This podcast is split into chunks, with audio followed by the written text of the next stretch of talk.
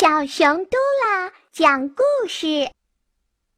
谢谢小闹钟。小袋鼠喜欢睡懒觉，太阳升得老高了，它还在呼呼大睡。妈妈怎么叫它，它都不肯起床。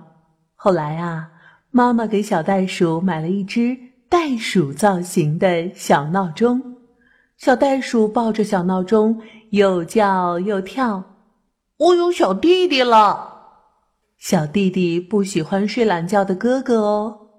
妈妈一边上发条一边说：“他明天呀还要叫你早早起床呢。”小袋鼠摸摸小闹钟，感觉冷冷的。它怎么说话呢？第二天，小袋鼠睡得正香，突然一阵叮铃铃的铃声把它惊醒了。哈哈，小闹钟叫我了！小袋鼠开心的大叫起来。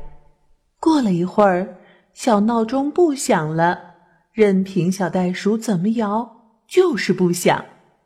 哼，嗯，你不想，我就再去睡觉。小袋鼠又钻进了被窝。妈妈从被窝里拎起小袋鼠，生气的打它的屁股。小闹钟响了，你还不起床？没过几天，小袋鼠啊就开始讨厌小闹钟了。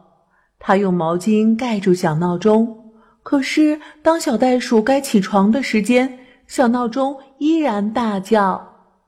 小袋鼠就把闹钟扔到床底下，让你每分钟都是晚上，看你还叫不叫。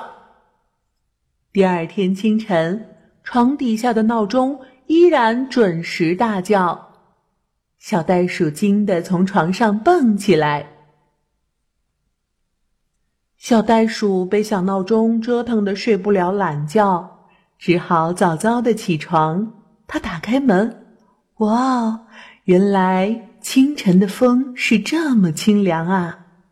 树叶上闪耀着晶莹的小露珠，真可爱。林间的小鸟唱着好听的歌，清晨真的很美妙呢。回到家，小袋鼠捧着小闹钟，对妈妈鞠了一躬，说：“妈妈，谢谢你送给我小闹钟，它让我感受到了美好的早晨。”